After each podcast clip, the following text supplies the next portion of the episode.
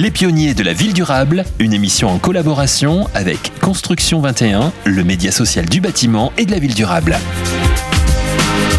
Bonjour à tous, nous sommes ravis de vous retrouver pour ce nouveau numéro de Pionniers de la ville durable, euh, une émission coproduite par Radio Imo et Construction 21. Aujourd'hui, j'ai le plaisir de recevoir Thierry Bren Bonner. Bonjour. Bonjour madame. Directeur de l'Institut Carnot Climadapt. Alors c'est un institut porté par le CEREMA qui accompagne ses partenaires pour satisfaire les besoins des territoires et assurer leur transition vers une économie sobre en ressources, décarbonée, respectueuse de l'environnement, en lien avec les nouveaux modes de vie engendrés par la transition numérique et l'adaptation au changement climatique. Alors un sujet très en vogue dont on parle énormément euh, euh, d'aujourd'hui, hein, que ce soit euh, voilà, le gouvernement, les professionnels, tout le monde en parle. Il y a vraiment un enjeu, des choses à faire. Il y a urgence, j'ai envie de dire. Oui, oui, vous avez tout à fait raison. Nous sommes au cœur de l'actualité, laquelle est durable. Hein? Oui. Alors, pouvez-vous déjà nous présenter en quelques mots Climadapt D'accord. Euh, bah, le CEREMA, déjà pour commencer, euh, c'est un établissement public euh, sous tutelle du ministère en charge de la transition écologique qui regroupe 2500 personnes et qui travaille dans six grands domaines qui sont le bâtiment, les infrastructures, les mobilités, l'environnement et les risques, mer et littoral. et bah, ces cinq premiers domaines, ils viennent alimenter un sixième qui est l'ingénierie des territoires. Et donc, euh, bah, il y a une activité de recherche au CEREMA. Il les chercheurs qui produisent de la connaissance, qui viennent alimenter euh, les experts qui travaillent dans les six domaines que j'ai mentionnés. Et euh, cette activité de recherche, a valu au CEREMA d'être labellisé Institut Carnot. et le CEREMA, qui se positionne très fortement sur la problématique du changement climatique, a décidé d'appeler son Institut Carnot Climadap pour bien le manifester. D'accord. Alors, pour euh, bien comprendre, euh, enfin comprendre encore plus euh, en détail, est-ce que vous pouvez nous donner des exemples concrets en fait d'actions menées du coup Oui, alors peut-être pour les auditeurs dire un tout petit mot de ce que c'est qu'un institut Carnot. Hein. Il y a 39 instituts Carnot qui existent. C'est un dispositif qui a été créé il y a 15 ans pour établir ou pour renforcer la passerelle qui existe entre la recherche euh, publique, et la recherche privée en partant du constat que la recherche euh, publique est excellente en France, mais qu'elle pourrait bénéficier encore plus à, à l'économie du pays. Bien sûr. Et donc, euh, c'est ce système vertueux qui, qui, a été créé afin d'encourager ceci. C'est deux mondes à se rejoindre en final. Voilà, c'est faire en sorte que euh, ce qu'on développe quelque part puisse servir également euh, l'économie du pays, et en particulier les entreprises et, les collectivités. Donc, je peux vous donner, oui, bien sûr, quelques exemples. par exemple, on travaille avec les, salins du Midi, qui, comme vous le savez, produisent du sel dans les marais salants. la mer monte, et donc ça pose des problèmes de pérennité de euh, de l'activité. Donc euh, on a un mécénat de recherche avec eux pour euh, travailler là-dessus. On travaille par exemple aussi avec une société qui s'appelle l'Ouest, qui, utilise beaucoup la chaux, le lait de chaux, et donc on a vérifié avec elle que la solution qu'elle propose pour modifier l'albédo des routes et donc faire en sorte que les routes s'échauffent un peu moins n'a pas d'impact négatif sur l'environnement. D'accord, donc c'est assez varié au final. C'est très hein. varié, parce que je vous ai cité les domaines d'activité, ils sont extrêmement variés. On a également travaillé avec euh, NG Green autour des éoliennes et de l'émergence du bruit d'un parc éolien. On en parle euh, beaucoup, hein, des éoliennes. Bien sûr, au-dessus au -dessus du bruit de fond pour apporter mm. des billes euh, scientifiques à un débat qui, qui est souvent un peu tendu. C'est vrai très tendu même parfois. Euh, alors justement, euh, quel est le rôle du CEREMA dans ces actions euh, concrètement Et, pouvez-vous aussi nous parler brièvement du rôle des autres entités partenaires, notamment Météo France, l'ADEME, dont on parle beaucoup aussi? Ben, le rôle du CEREMA dans cette activité particulière, hein, qui est celle de la, recherche partenariale avec le monde socio-économique, il est, il est, variable. Ça peut être euh, d'aider une entreprise à déverrouiller un, verrou technologique, ça peut être bâtir un, prototype, ça peut être comprendre euh, des phénomènes. Donc c'est très variable, c'est mm. tout toutes les actions de recherche qui visent à produire de la connaissance et faire qu'on comprenne mieux un certain nombre de choses ou qu'on teste euh, des idées euh, un peu nouvelles euh, d'un point de vue scientifique.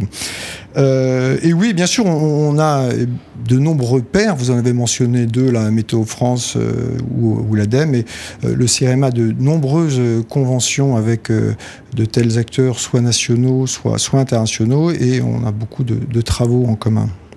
Et alors, quels arguments principaux donneriez-vous pour inciter les entreprises à devenir partenaires de Climadapt?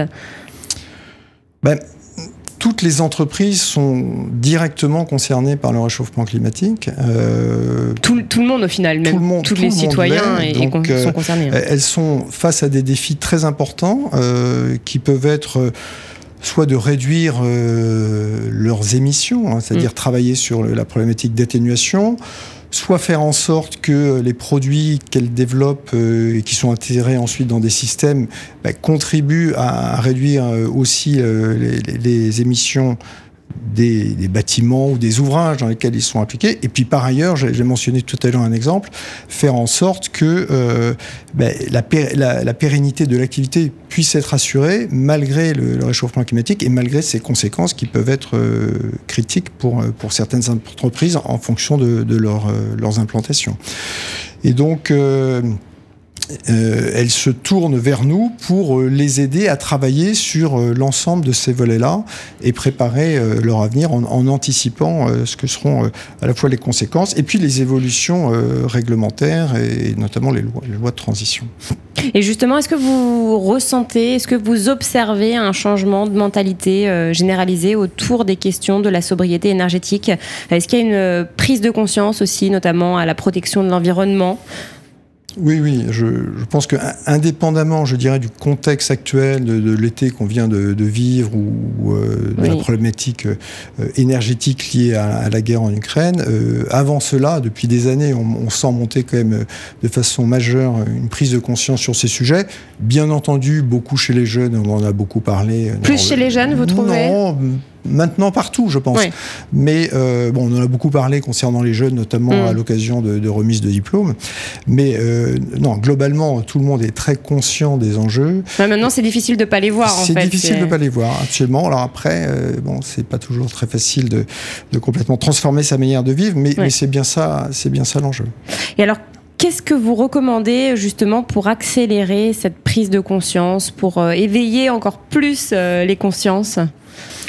Oh, il y, a beaucoup de choses qui sont très bien faites et que vous connaissez sans doute et qui sont certainement un, premier pas vers ça. C'est par exemple euh, faire une, fresque du climat. Je pense que vous, connaissez. Il y a des ateliers de, l'adaptation.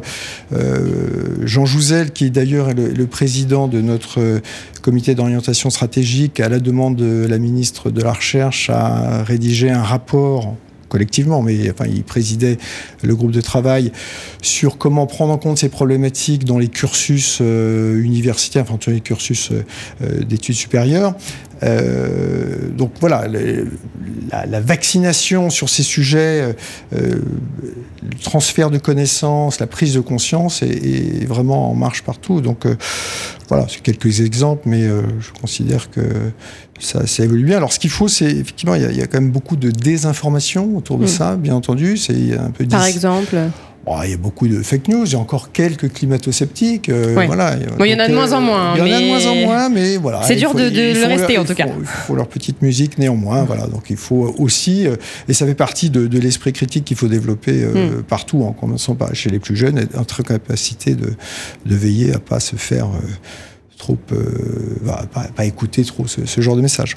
Alors on parle beaucoup de, la construction hein, en France notamment puisque je crois que ça représente 40% euh, mmh. des gaz à effet de serre euh, en moyenne. Que pensez-vous justement de l'évolution du secteur de la construction en France? En fait, c'est 40% plutôt de l'énergie pour, pour ce qui est des émissions de gaz à effet de serre, c'est plutôt un, un, peu inférieur. Mais euh, bah, c'est une évolution qui est, qui est assez spectaculaire. Hein. Je pense mm. notamment à la RE 2020, donc la mm. nouvelle réglementation environnementale. En vigueur depuis le 1er janvier. Qui est en euh. vigueur. Euh, bon, je pense que là, pas, si on regarde un peu nos pairs européens ou internationaux, la France a, quand même fait un pas assez considérable, notamment en incluant la problématique carbone. Mm. alors évidemment avec une évolution qui va se faire avec oui, des y a un seuils, calendrier, avec hein, des seuils qui vont évoluer dans le temps, mais voilà, il y a une prise de conscience très forte concernant euh, le neuf. Euh, Et puis il y a quand même aussi des, des avancées fortes euh, sur l'existant. Je pense notamment aux bâtiments de bâtiments de bureaux, enfin aux bâtiments tertiaires. Tertiaire, ouais, le tertiaire. Euh, donc ça bouge bien. Donc nous on le voit bien aussi dans nos activités de, de recherche. On a une grosse activité autour des matériaux biosourcés, de comment est-ce qu'on peut injecter euh, dans les matériaux de construction une fraction de biosourcés et quelles conséquences ça a sur les caractéristiques, sur la manière de construire. Donc euh, oui, c'est un mouvement en- qui, avance euh, avec bien sûr euh, bah, le, rythme de la construction, la nécessité de former les acteurs, la nécessité de donner confiance aussi. hein. S'agissant de la rénovation énergétique, bon, il y a eu quelques abus, donc voilà, maintenant les gens ont besoin que leur confiance soit rétablie, mais ça va clairement dans le bon sens et c'est très important parce que c'est un secteur, comme vous le disiez, qui est un des secteurs majeurs euh, en termes de consommation euh, et d'impact. Donc la, la construction, c'est, enfin le secteur du, du bâtiment, c'est vraiment assez classiquement, mais à la fois une partie du problème, une partie de la solution. Mm. Euh, D'abord parce que, comme je disais, on fait évoluer les produits, les matériaux, mais aussi parce que euh, bah, le bâtiment lui-même, il peut être le siège de transformation de l'énergie solaire en énergie électrique, il peut être le siège de stockage, donc il fait aussi partie de, de la solution à ce titre-là. On a un peu évoqué euh, l'État tout à l'heure en, en parlant de la RE 2020, euh, la loi climat et résilience. Est-ce que l'État joue le jeu de manière plus générale? Est-ce que le soutien de l'État en ce sens est suffisant?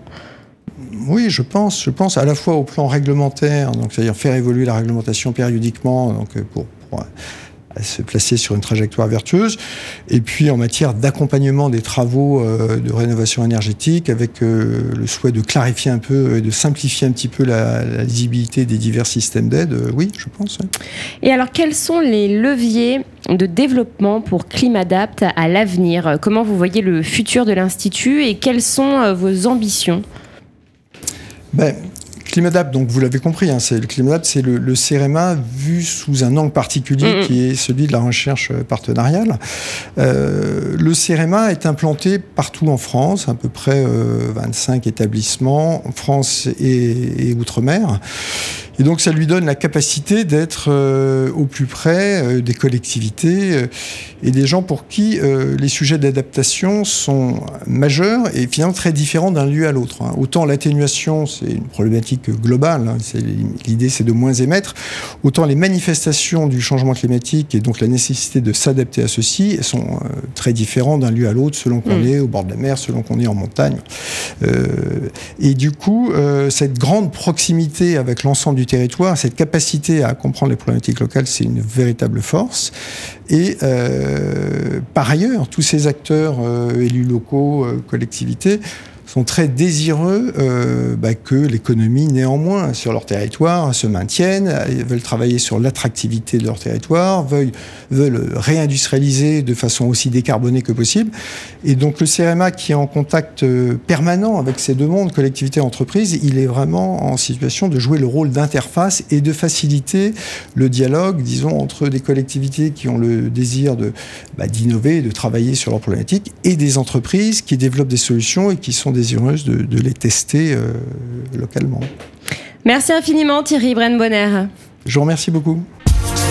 Les pionniers de la ville durable, une émission en collaboration avec Construction 21, le média social du bâtiment et de la ville durable.